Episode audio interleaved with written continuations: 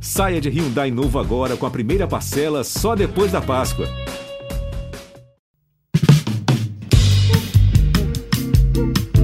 Alô, Pelô! Cadê o que emoção! Esses negros maravilhosos. Foi Deus que quis! Mas tem o Lodum, sim. como, é, como, é que não, como é que não tem o Lodum? Segue o Baba! Salve, salve meus amigos, minhas amigas, está no ar o Segue o Baba e não é qualquer Segue o Baba, é o Segue o Baba 150 e para esse episódio especial temos a honra de receber aqui Fábio Mota, presidente do Vitória. Fábio, eu estava fazendo as contas das edições do Segue o Baba e você é o convidado mais assíduo, disparado. Essa é a sua quarta participação.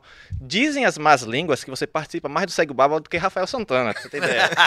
eu não sei se isso é bom ou se é ruim, mas vamos lá. Eu sou acessível. Isso eu nunca, nunca, no tempo ruim como no tempo bom, aqui sempre estarei. Excelente, excelente. Seja bem-vindo ao Segue o Baba. Estou aqui nessa edição com Pedro Tomé e Rafael Santana, meus companheiros de Segue o Baba desde 2020, quando lançamos o Segue o Baba.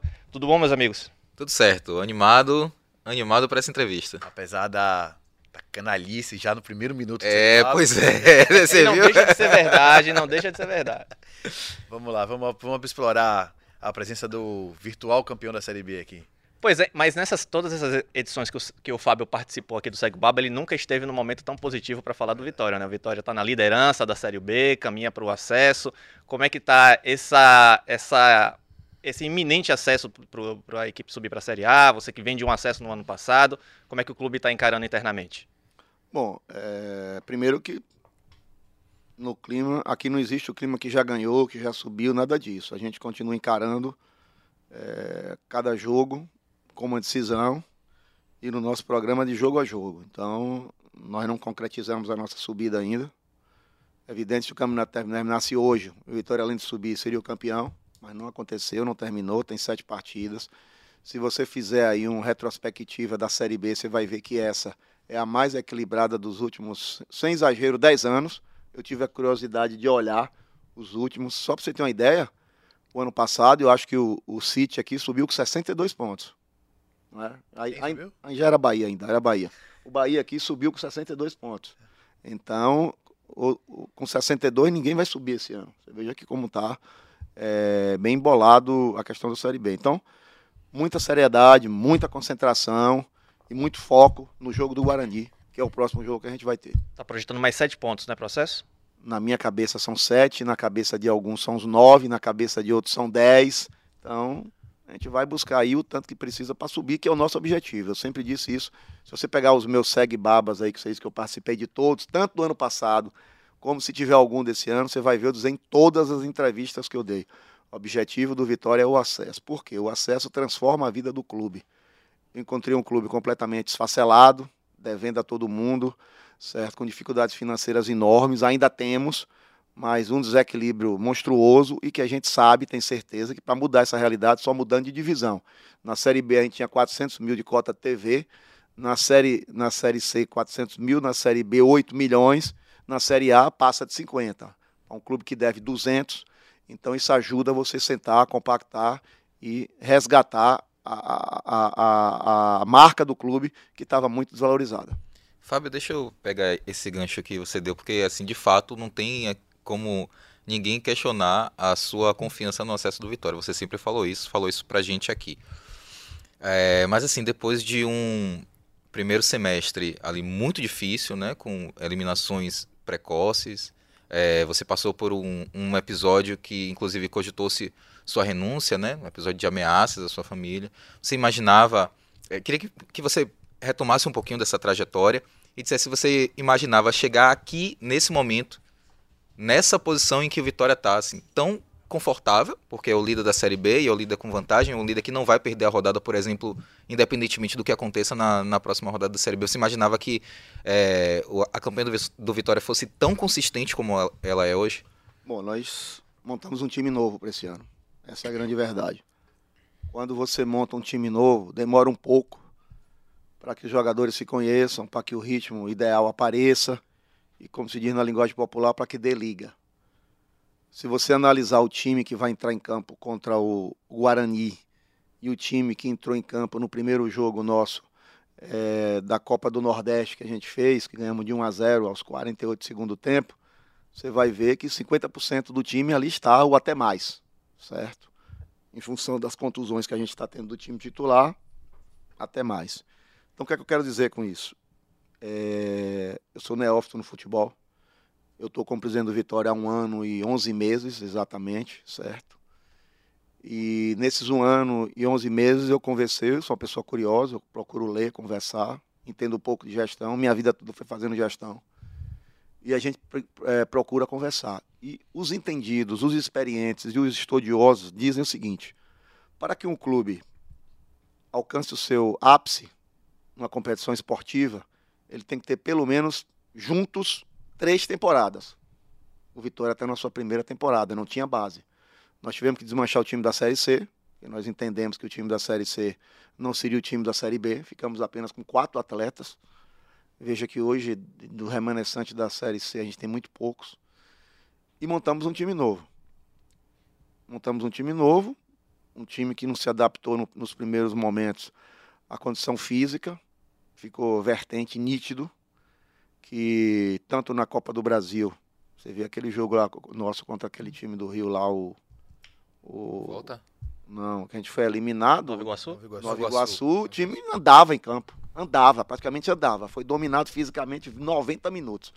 Ficou nítido para todo mundo que o problema do Vitória não era só técnico, era falta de força, era força de, de físico. Nós trouxemos um preparador físico novo, experiente de Série B. E eu disse isso aqui, até uma brincadeira aí de um áudio meu que eu fiz, que eu disse que Série B não é lugar de dar show, é para ganhar os três pontos. Então nós trouxemos um treinador com perfil de Série B, que já disputou uma série de Série B, que o ano passado foi quinto colocado, e uma comissão técnica que tinha verso perfil de Série B. Série B é força, Série B é confronto, Série B é o individual, e é, a partir daí a gente corrigiu o rumo. E a pergunta é: será que você esperava? É só você pegar a minha entrevista que eu dei aqui, a primeira, que você vai dizer: o objetivo é subir para a Série A. Nós incansavelmente, sempre buscamos o nosso objetivo e continuamos buscando que é subir para a Série A. Todas as nossas fichas, todos os nossos recursos que a gente podia colocar, a gente colocou agora. Certo? Patrocina... Convencer patrocinador, antecipar, convencer novo patrocinador para chegar. Jogamos tudo para série, a série B, para subir para a Série A. Por quê? Porque a gente sabe que isso muda a realidade do clube, principalmente financeiramente. Tanto que eu dizia aqui nas entrevistas. Abra mão do Campeonato Baiano, pegue elas aí para você ver. Abra mão de Copa do Nordeste. Nosso objetivo é voltar para a Série A. Você consegue enxergar algum outro fator, a não ser o trabalho e a experiência de comissão técnica e, e de alguns, muitos jogadores em Série B? Você consegue enxergar algum outro fator que foi essencial para essa mudança tão grande do Vitória de primeiro semestre para o Campeonato Brasileiro? Um fator essencial. Isso vem desde o dia que eu assumi o clube. Que é a geração nova a torcida do Vitória. A torcida colossal, como a gente chama. Eu assumi o clube, a gente tinha 4 mil sócios. Hoje a gente tem quase 27 mil sócios eu assumi o clube, média era de 4.200. Nossa média hoje tá, passa de 27 mil. Então, é, desde o primeiro momento, quando a gente assumiu, que a gente mostrou o projeto, que a gente mostrou qual era a ideia, o resgate que a gente fazia, a reconstrução do clube, a torcida veio toda junto. E sem essa torcida, a gente hoje estava na Série D. Não estava nem falando aqui em Série A. Que evidentemente está claro, não estou tirando o mérito do atleta, não estou tirando o mérito do trabalho de Bussi e da toda a comissão técnica da Série C, mas a gente sabia é, que ser um fator preponderante do Barradão e da torcida no apoio pelo time que a gente tinha, a gente não estaria na Série B. Então, eu acho que o fator preponderante para o ressurgimento, para o renascimento, para a reconstrução do Vitória é o apoio da torcida do Esporte Clube Vitória. Que para mim, não estou dizendo que eu sou torcedor, não, até porque já disse para você, eu sou presidente por acidente, eu sou torcedor do Vitória, certo? É, para mim, a torcida do Vitória é, a torcida, é, além de ser fantástica, é uma torcida que faz coisas que todo mundo duvida. E vou dar um único exemplo aqui. Vocês que estão nisso há muito tempo aí. Qual foi o clube do Brasil no mundo que tomou 6 a 0 6 a 0 numa partida e que oito dias depois, na segunda partida, se esgotou todos os ingressos do jogo seguinte? Isso é a torcida do Vitória. Você consegue enxergar um motivo para a torcida ter mudado esse, essa nova geração? Por que, que, a torcida mudou esse perfil, esse engajamento? Você consegue enxergar um motivo? O Vitória passou muito tempo na sua fase negra, brigando sempre para cair. Essa é a grande verdade. Tem quatro ou cinco anos que o Vitória só briga, só briga para baixo. Caiu da A para B, ficou dois anos na B brigando para cair na C, e por aí foi. É evidente que não tinha identificação de quem estava no clube com a torcida. Alternância de poder muito rápido. Foram sete presidentes em sete anos. Eu, como torcedor, não sentia confiança no que estava falando aqui, nem no que estava acontecendo. Eu acho que o grupo que nós montamos de verdadeiros rubro-negros, abnegados, profissionais, que largaram suas vidas e foram para dentro do Vitória, contagiou a torcida. Ficou claro isso para todo mundo. Ninguém está no Vitória para ganhar dinheiro, ninguém está no Vitória para se eleger nada. Quem está lá está por amor ao clube e pelo resgate do clube. Está bem claro. É porque nenhum de nós precisamos disso. Estamos lá pelo amor, exclusivamente. Ficou bem claro. Eu acho que tudo isso, a forma de dirigir, a forma da gente criar relação com a própria imprensa, nós abrimos o clube, a transparência que a gente emprega nas ações, a forma que a gente transmite as coisas, que a gente coloca. Quando tem transfer ban, eu venho aqui e digo. Quando tem isso, até porque não tenho por que esconder nada, certo? Não tem por que ter super refúgio. É uma associação que tem 4 bilhões de torcedores, que todo mundo precisa saber tudo que está acontecendo mesmo. Eu acho que isso aí mostrou que o projeto não é de Fábio Mota. O Vitória é maior do que Fábio Mota, do que Pedro, do que João, do que. O Vitória é uma instituição de mais de 100 anos, centenária, que tem história, que é o maior campeão do Nordeste, que tem 4 milhões de torcedores, que merece respeito. E eu acho que a gente está dando o esforço, o trabalho e o respeito que a instituição merece, e a torcida viu e está junto do projeto. É, acho que vai muito pelo resultado que a equipe está dando dentro de campo, né? É, você citou rapidamente a questão do 6 a 0 para o CRB, que foi para mim o pior jogo disparado né, do Vitória na, na, Série B do Campeonato Brasileiro.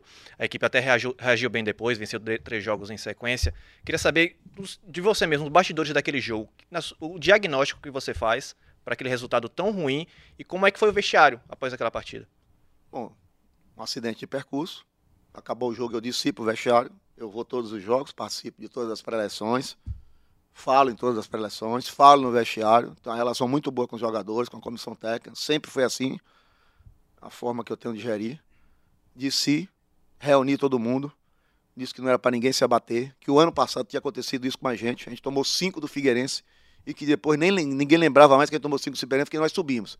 E a única forma que a gente tinha de superar o que aconteceu era a gente levantar, sacudir a poeira, ganhar as próximas partidas e manter o rumo e a trilha. É, aquilo foi um acidente de percurso e provou que foi um acidente de percurso, tanto assim que a gente ganhou as três consecutivas. E às vezes acontecem. Então, foi o que eu disse no vestiário e aconteceu, graças a Deus, que a gente colocou lá. Ganhamos as três seguidas, estamos vivos e estamos brigando para voltar para a Série A.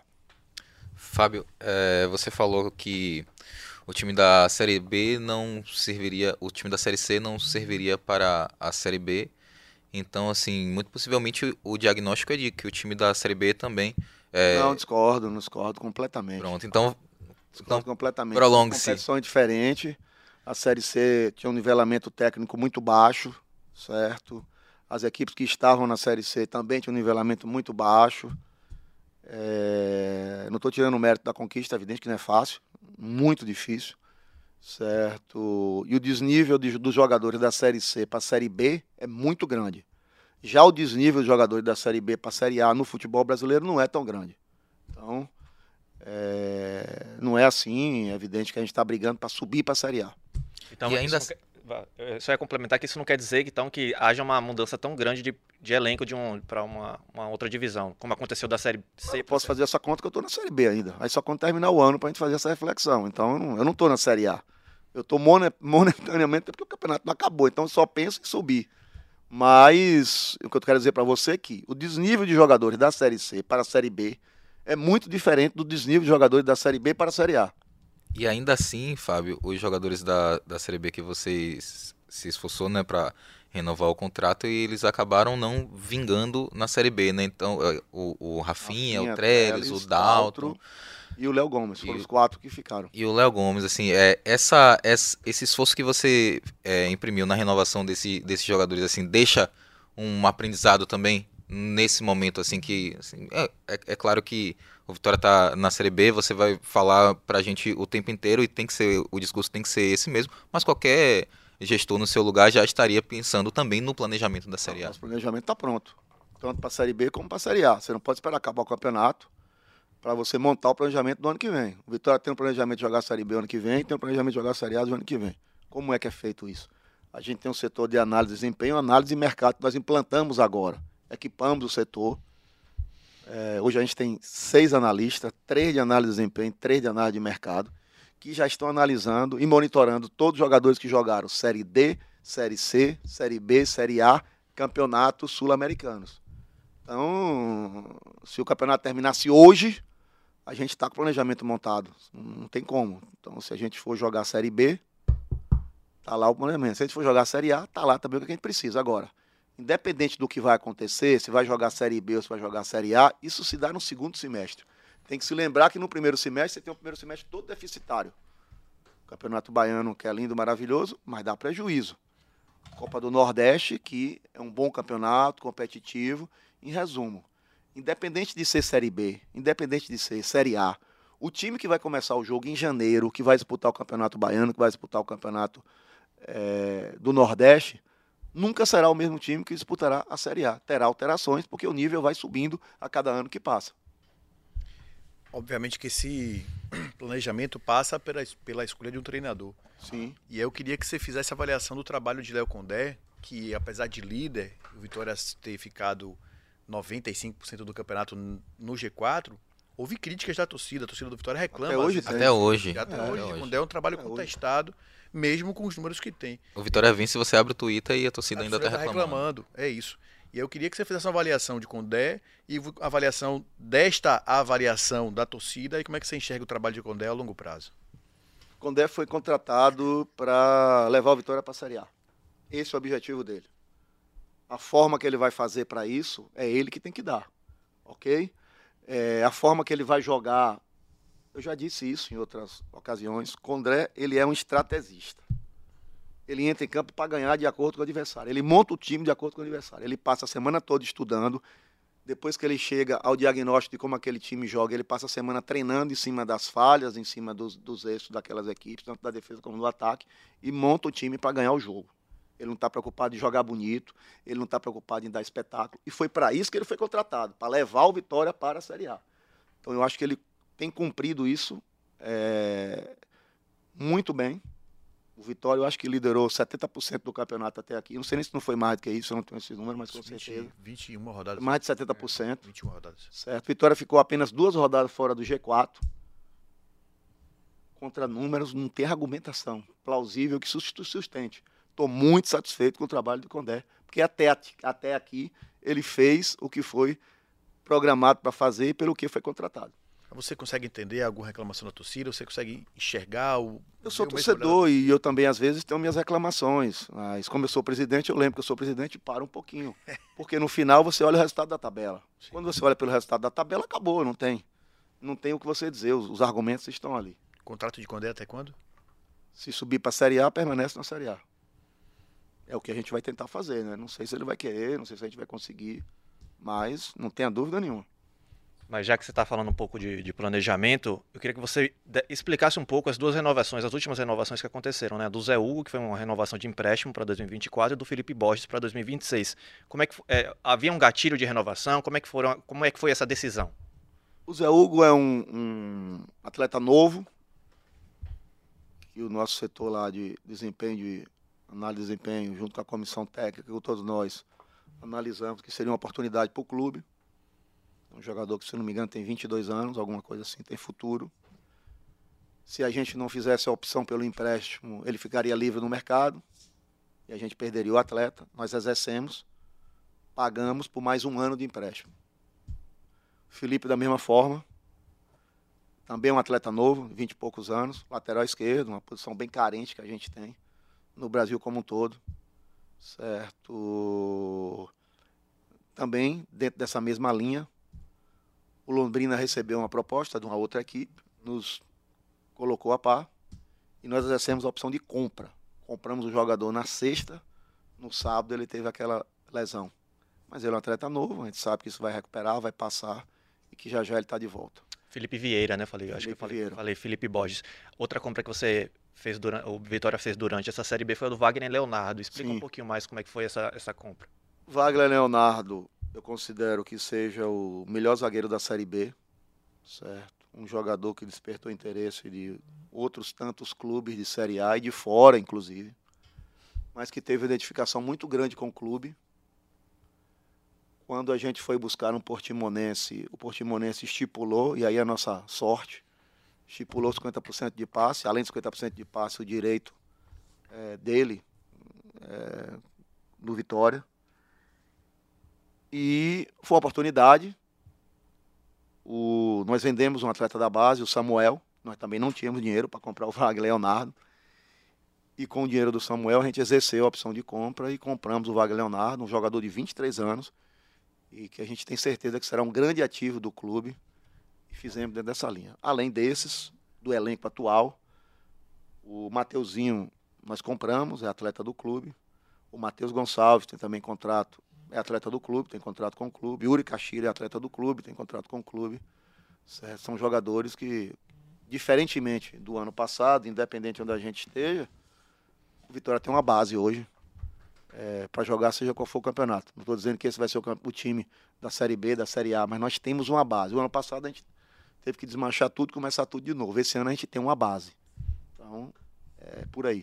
É, já, só cortando vocês mais uma vez, já que você citou em alguns jogadores, é, um, outros que estão em fim de contrato, né? O Zeca tem fim de contrato agora no, até o fim de 2023, o Camutanga é fim de 2023, Rodrigo Andrade teve essa renovação até o fim de 2023, é, Giovanni Augusto fim de 2023, Oswaldo. Algum desses jogadores já existe conversa por renovação para todos? Todos. Mais alguém? Todos do elenco. Todos interessam para a próxima Todos temporada. Interessam. Todos. Você vai ter 30, 30 jogadores para já começar o ano. Todos eles nos quanto? interessam. É, no final do ano, a gente vai definir.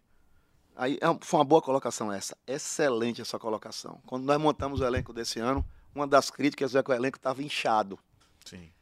É, o próprio Condé falou isso aqui. Pois né? é, que... imagine que se você parar para analisar, a gente jogou com o Havaí sem nove, Jogamos para um Botafogo de São Paulo sem oito e provamos que se a gente não tivesse o elenco que a gente tinha, a gente não tinha chegado, tinha cansado, tinha morrido no meio. Porque Série B é difícil, o elenco tem que ser grande mesmo. É uma série de contusões, é uma série de, de, de cartões. As viagens são loucas. Essa viagem agora mesmo, a gente passou é, um dia inteiro viajando para chegar em Florianópolis, para de lá pegar um ônibus para ir para Criciúma. Na volta, pegamos outro ônibus de Criciúma para ir para Navegantes, para Navegantes e para São Paulo, para São Paulo. Imagine o desgaste que isso é uma Série B. E assim é sempre assim. Então, é, se Deus permitir e a gente chegar para a Série A e eu puder dar um conselho a quem está na Série B, eu diria o seguinte: monte um elenco grande. Tenha pelo menos três jogadores para cada posição. As principais, evidentes, senão vai dar 60 e tantos. Sim. Porque é difícil. Fábio, é, depois da derrota para o Criciúma, né, o esporte jogava no dia seguinte e podia reduzir a diferença para o Vitória para um ponto. Acabou empatando, a distância ficou em três pontos. É, você estava contando para a gente aqui nos bastidores um, um, uma história sobre esse jogo. Essa história pode ir pro ar? Pode, não tem problema. Por coincidência, a hora do jogo do esporte era a hora que a gente estava no aeroporto de Navegantes, 10 para as 8, o voo era 8 horas é, Navegantes não, de São Paulo, já era o segundo voo para Salvador. E quando a gente entrou dentro do avião, o jogo não tinha começado ainda. E durante o jogo, a gente estava no avião da Gol e a Gol tem um serviço de Wi-Fi. Muitos de nós compramos os pacotes para ver se conseguia ver o Premiere, mas infelizmente, eu fazer minha crítica à Gol aqui, o sistema de de Wi-Fi da Gol não consegue gerar o Premiere. Eu não comprei o de. Tem um de 25 e o de 45. Comprei o de 45, que é o mais caro. Mas mesmo assim ficava travando. E você não conseguia ver o jogo. E aí, como o WhatsApp funciona, não precisava nem comprar, porque o WhatsApp é gratuito, né? Você pode ficar fazendo WhatsApp no avião da Gol gratuito. Acabei gastando meus 45 em vão. a gente ficava pegando informação de quem estava aqui. E a gente tem um grupo de WhatsApp de atletas. E muitos atletas não foram porque estavam machucados. E esses eram as nossas fontes de informação do jogo. E aí era interessante, porque eu mesmo, que sou muito ansioso, certo? A Ponte Preta botou 3 a 0 eu sem acreditar.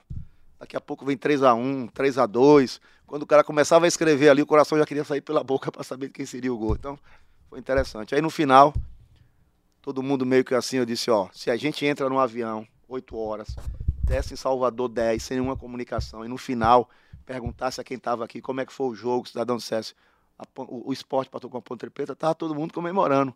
Vocês estão assim porque estava 3 a 0 mas foi um excelente resultado. Fábio, eu sei que você tem. Obviamente você fica mais polido quando falar, porque você deixa de ser torcedor, vira o presidente. Mas eu queria que você deixasse esse lado de lado um pouquinho, só para falar assim, de verdade, como é que tá a expectativa de título lá? Isso que deu acesso Não tenho, não tenho, não tenho. Internamente, como é que o Vitória está tratando essa possibilidade Não primeiro temos, título não temos. O elenco não pensa nisso agora. A comissão técnica não pensa nisso agora. Os funcionários não pensam agora. Quem tem que pensar nisso é a torcida, tá certa. Não estou recriminando quem está pensando nisso, mas nós não. Nós estamos todos imbuídos no propósito de voltar para a Série A. Depois de cinco anos, não é isso? Isso, caiu em 2018. voltar para a Série A. Esse é o nosso propósito. Lá no Vitória, nesse exato momento, estamos pensando em ganhar do Guarani. É isso que nos interessa. Mas tem um joguinho, é, Vitória Esporte, no Barradão, antepenúltima rodada, que pode valer título, valer liderança. Não, não, não- não imagina essa possibilidade, não? Não. A gente só vai pensar nisso quando a gente conseguir nosso, nosso objetivo. Então, tem que focar no Guarani. Não- Não estou pensando nem no jogo do Sampaio Correia, que é depois do Guarani. Pensando no jogo do Guarani. Toda a nossa energia, todo o nosso foco, toda a nossa concentração, todo o nosso dia a dia tá a trabalhar para ganhar do Guarani. Fábio, Vai lá, pode ir. é, saindo um pouquinho de Série B, como é que tá a questão do name right do Barradão, né? Você chegou a falar sobre, sobre isso em algum momento do ano, né? De conversa com, com investidores, como é que tá essa questão? Bom, essa é uma história longa, aí tinha que ser um outro programa para a gente falar sobre isso aí. Resumindo, Para resumir aqui, sim, a gente conversou com dois grupos, continuamos conversando com dois grupos. Um dos empecilhos é a questão da mobilidade, que o cara não quer só comprar o name rights, o cara quer ser parceiro na gestão da arena, quer transformar, na verdade, uma arena multiuso, ele não quer ser só futebol, ele quer show, ele quer convenção, ele quer congresso, ele quer tudo ali. E fomos ao governador do estado, ao governador Jerônimo, levamos o nosso projeto de mobilidade, o que a gente achava que deveria melhorar. Ele abraçou o projeto, licitou. Nesse exato momento está em processo de licitação. Acho que até o dia 30 termina o processo de licitação. E a- o avanço dessas conversas vai depender muito da construção da obra. E aí vai viabilizar as conversas. Fábio, o processo de mudança do Barradão, de name rights, passa necessariamente por uma arenização do Barradão, que hoje talvez seja uma crítica da torcida, porque o Barradão ser como ele é, ajudou a popularizar e trazer a torcida de volta, passa necessariamente por uma reforma do Barradão. Evidente que não. O- a ideia do Barradão é ser melhorar a qualidade do Barradão. A gente tem fazendo, estamos fazendo conversas para uma futura arena e conversas para o Name Rights. Se acontecer a conversa para a futura arena, é uma conversa que começa fazendo a cobertura e o acesso do Barradão. Se só vender o Name Rights, é para fazer a cobertura do Barradão. O que, é que o Barradão mais precisa nesse exato momento é a sua cobertura. Então é atrás disso que a gente está buscando. Mas não tem a ideia de transformar o Barradão numa arena Itaipava, por exemplo. Não é por aí. As características estão lá, o estádio e o sucesso do estádio é pela forma que ele é. Evidente que é uma melhoria na qualidade do estádio. E em relação à à SAF, você já falou uma vez que não pensava em SAF com vitória na Série B, em um eventual acesso. O que, é que você pensa sobre isso? Bom, desde quando eu assumi o clube na Série C, que a gente tem proposta de SAF. E eu dizia o tempo todo, não é hora de se pensar em SAF. Porque a imagem, a marca está desvalorizada, o que a gente achou lá atrás, e as propostas eram de 200 milhões. Imagine se você tivesse vendido o Vitória na Série C por 200 milhões, uma instituição hoje que com certeza vale mais de 5 bilhões. Só quem tinha ganho é quem tinha comprado. O cara tinha comprado barato, se o clube for para a Série A, você tinha gastado 200 milhões para chegar até a Série A. Então, a história recente provou que eu estava certo. Eu nunca disse que eu sou contra a SAF. Eu sou contra os modelos de SAF que foram feitos no Brasil. Todos esses modelos que foram feitos até então, eu tenho opinião contra. Eu acho que é um modelo que, que privilegia quem está comprando a instituição. Certo? Essa é a minha opinião. Por que, que eu digo isso? Aí eu vou dar alguns exemplos os grupos econômicos que chegaram para prospectar SAF no Barradão e que fizeram valuation que é uma palavra bonita em inglês, mas quer dizer a valorização, o quanto vale, avaliam o estádio, avaliam os campos de treinamento, concentração, sede náutica e um valor específico daquele, nu e cru, que é um valor de mercado imobiliário. Mas ninguém nunca trouxe quanto vale a divisão de um clube, ainda mais de um clube formador como é o Vitória.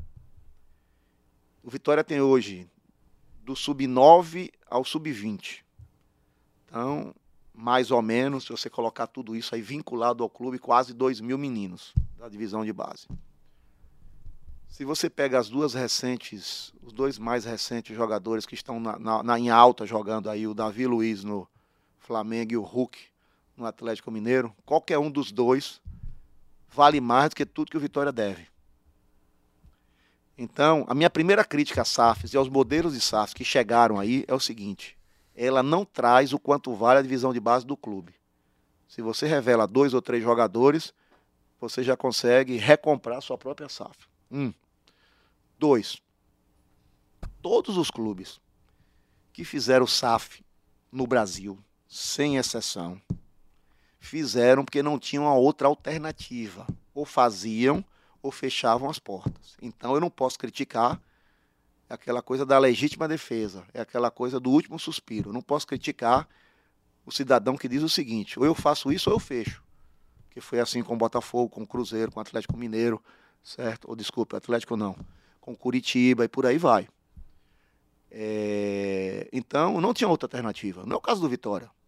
O Vitória deve, deve. O Vitória tem uma, uma questão financeira complicada, tem, mas não está na iminência de fazer SAF ou fechar. Então, o que é que eu defendo? Que o Vitória volte para a Série A. Depois que o Vitória voltar para a Série A, nós sentamos com calma. Aí sim, você já está com a sua, com a sua marca valorizada. Você vai equilibrar as finanças, porque quando você volta para a Série A, o orçamento, o orçamento aumenta, a receita aumenta, você tem possibilidade de renegociar suas dívidas. Chegando agora às ligas, que é o novo plus do futebol, que é o novo caminho do futebol. O Vitória faz parte da Libra, certo? Fomos o primeiro clube do Nordeste aí para a Libra, negociamos bem. É, então, juntando Série A com Libra, se assim o Vitória conseguir na Série A, o Vitória consegue equilibrar suas finanças e aí sim vai ficar com calma para sentar e para discutir o que, é que vai ser do futuro. Se vai ser uma SAF, se vai ser um fundo imobiliário. Por que um fundo imobiliário? Porque o Vitória tem mais de 500 mil metros quadrados de área. Poucos clubes do Brasil têm a área que o Vitória tem. Então você tem que analisar se é a reativação da SA. Tem tantas e tantas opções para se fazer com calma. Não sair vendendo a alma sem necessidade.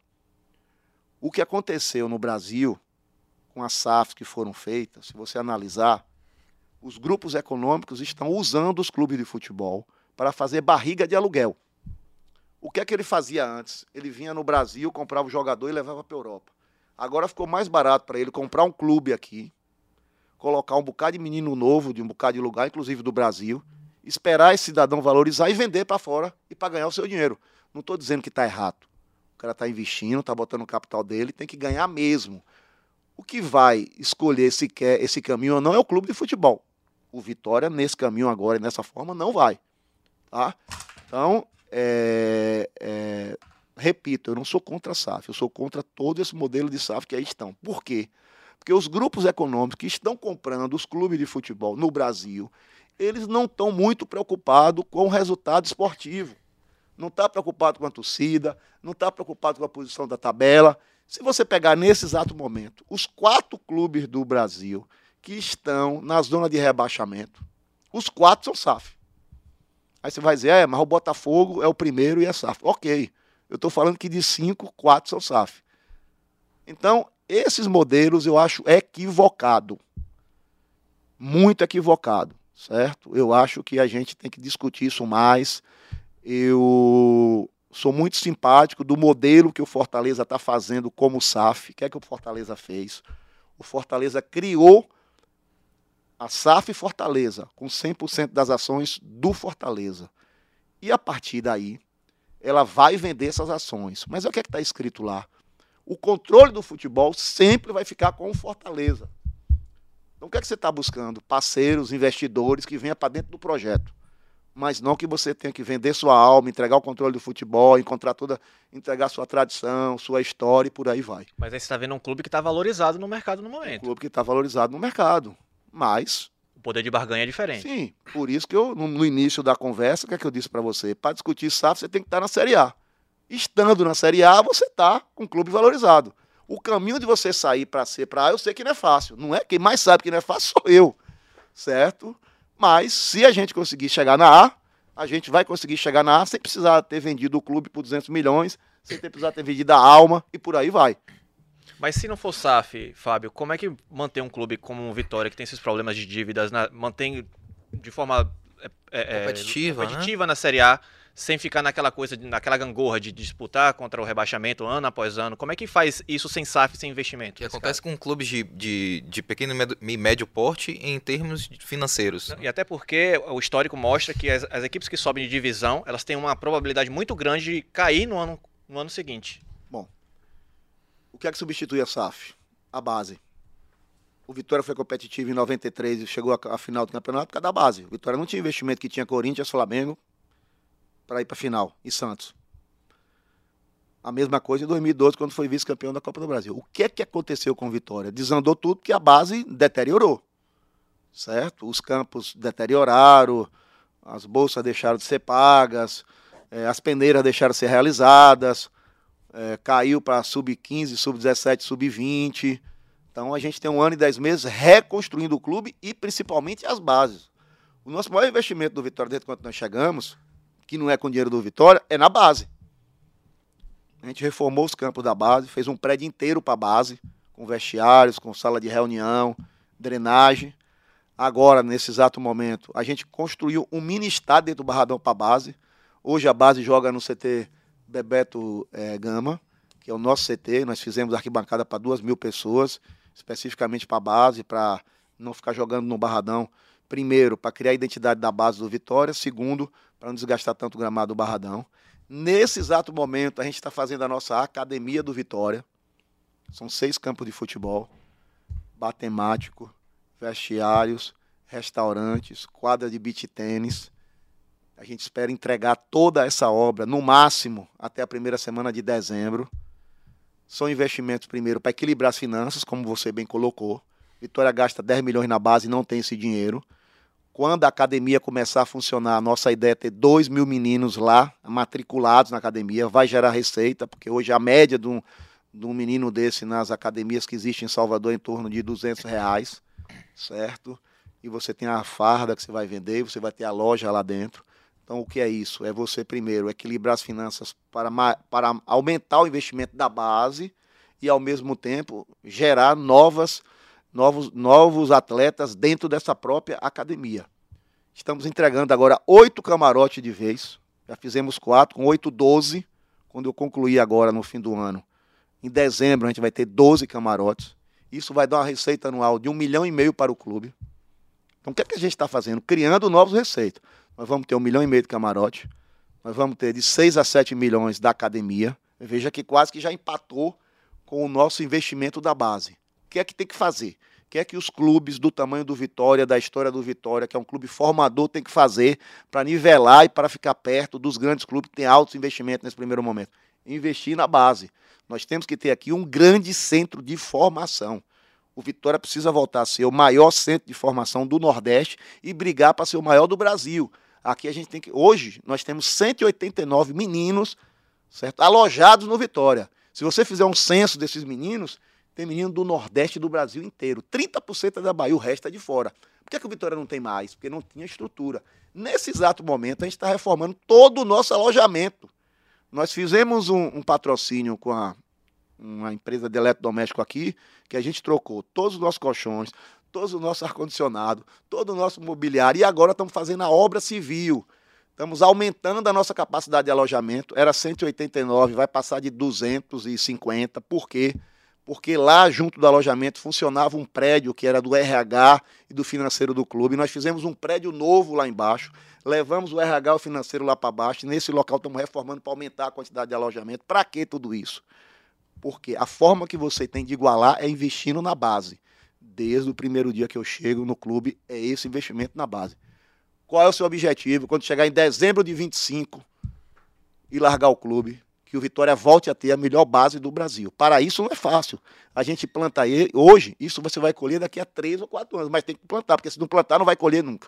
Então a forma que a gente tem de competir com as grandes equipes hoje é investindo na base, criar o centro de formação da base, trazer para cá meninos da América do Sul, meninos da África, fazer convênios para que você torne o Vitória um grande centro de formação. A última de cada, porque Fábio disse que você assistiu o treino do Vitória. Sim. Eu quero ir para um assunto menos sério do que a divisão de base, investimentos e equilíbrio, equilíbrio de contas. Ah, não, não, não vai dizer que você vai tratar do mesmo assunto que eu queria tratar, hein? Fábio Mota, presidente do Vitória. Vitória é campeão da Série B.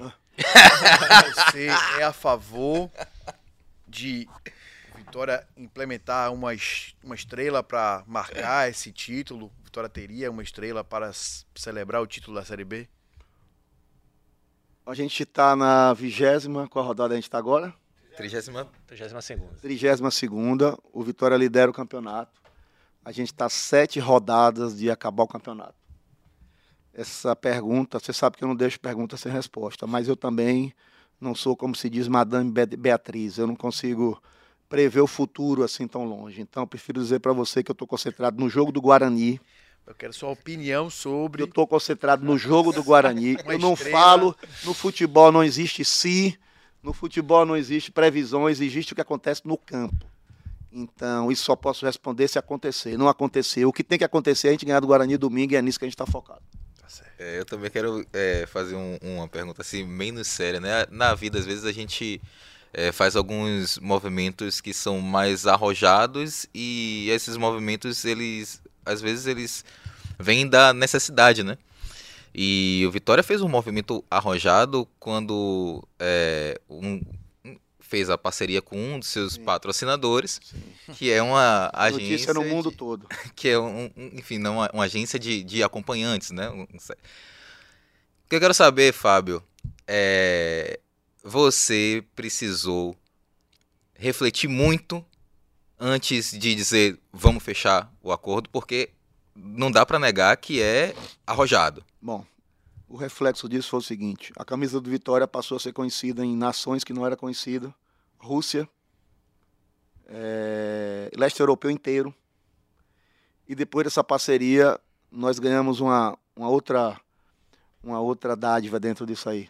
A camisa do Vitória hoje é vendida no mesmo site internacional que vende a camisa do Arsenal, do Barcelona, acho que do Corinthians e Flamengo, porque ficou tão conhecida que passou a ser comercializada certo? Em função dessa notícia.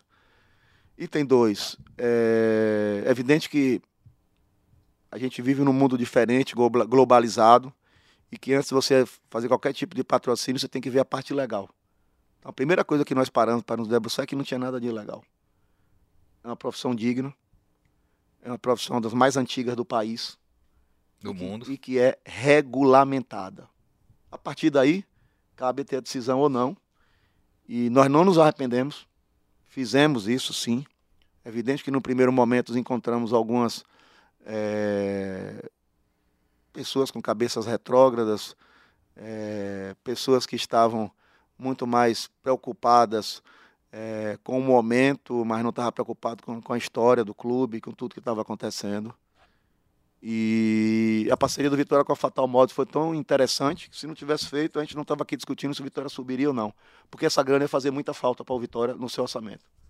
Então, não me arrependo de ter feito essa parceria. É, tem sido um parceiro do Vitória nem só no patrocínio da camisa, pagou inscrições de uma série de jogadores, ajuda a pagar os bichos, assim como a Uniagro ajuda, assim como a Bet Nacional ajuda. Tem sido um parceiro de primeira hora e do tempo inteiro. Então, eu só valorizo e faria tudo de novo.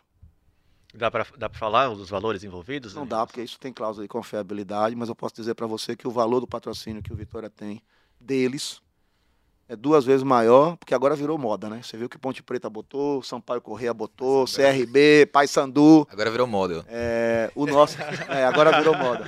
O nosso patrocínio é bem maior do que o todos. Nós fizemos um acordo.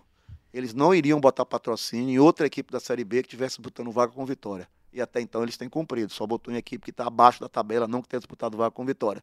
que é uma coisa importante pra gente. Isso é uma parceria verdadeira, porque na hora dessa você reforça quem tá brigando ponto por ponto. Rapidinho, desculpa, era a última vez você fazer mais uma, porque você falou de ajudar em pagar em bicho. E esse é um, é um gatilho total e absoluto pro torcedor do Vitória que 2012? Aquele ano 12, todo, time 2012, Carpegiani, 2012. Tava, fez aquela campanha absurda, que a pessoa até fez, fez superou agora, né? É. No primeiro turno, e aí todo mundo já discutia título, não título, e aí Estrela. estrela. Eu não discuto aí- isso, até porque eu não subi ainda. Eu digo É. isso toda hora. Aí o bicho veio, aquela discussão sobre bicho, aqui aconteceu o que aconteceu, todo mundo lembra. Como está a situação, bicho, premiação no Vitória neste momento. Bora lá. Bicho em dia, valores acertados e cumpridos. Não temos nenhum problema com isso. Isso é uma discussão que passa ao largo, o jogador nem discute. Primeiro que ele ganha o jogo no domingo, ele recebe o bicho na segunda. Poucos clubes do Brasil já viram acontecer isso. E segundo que o valor do bicho acertado tem sido cumprido.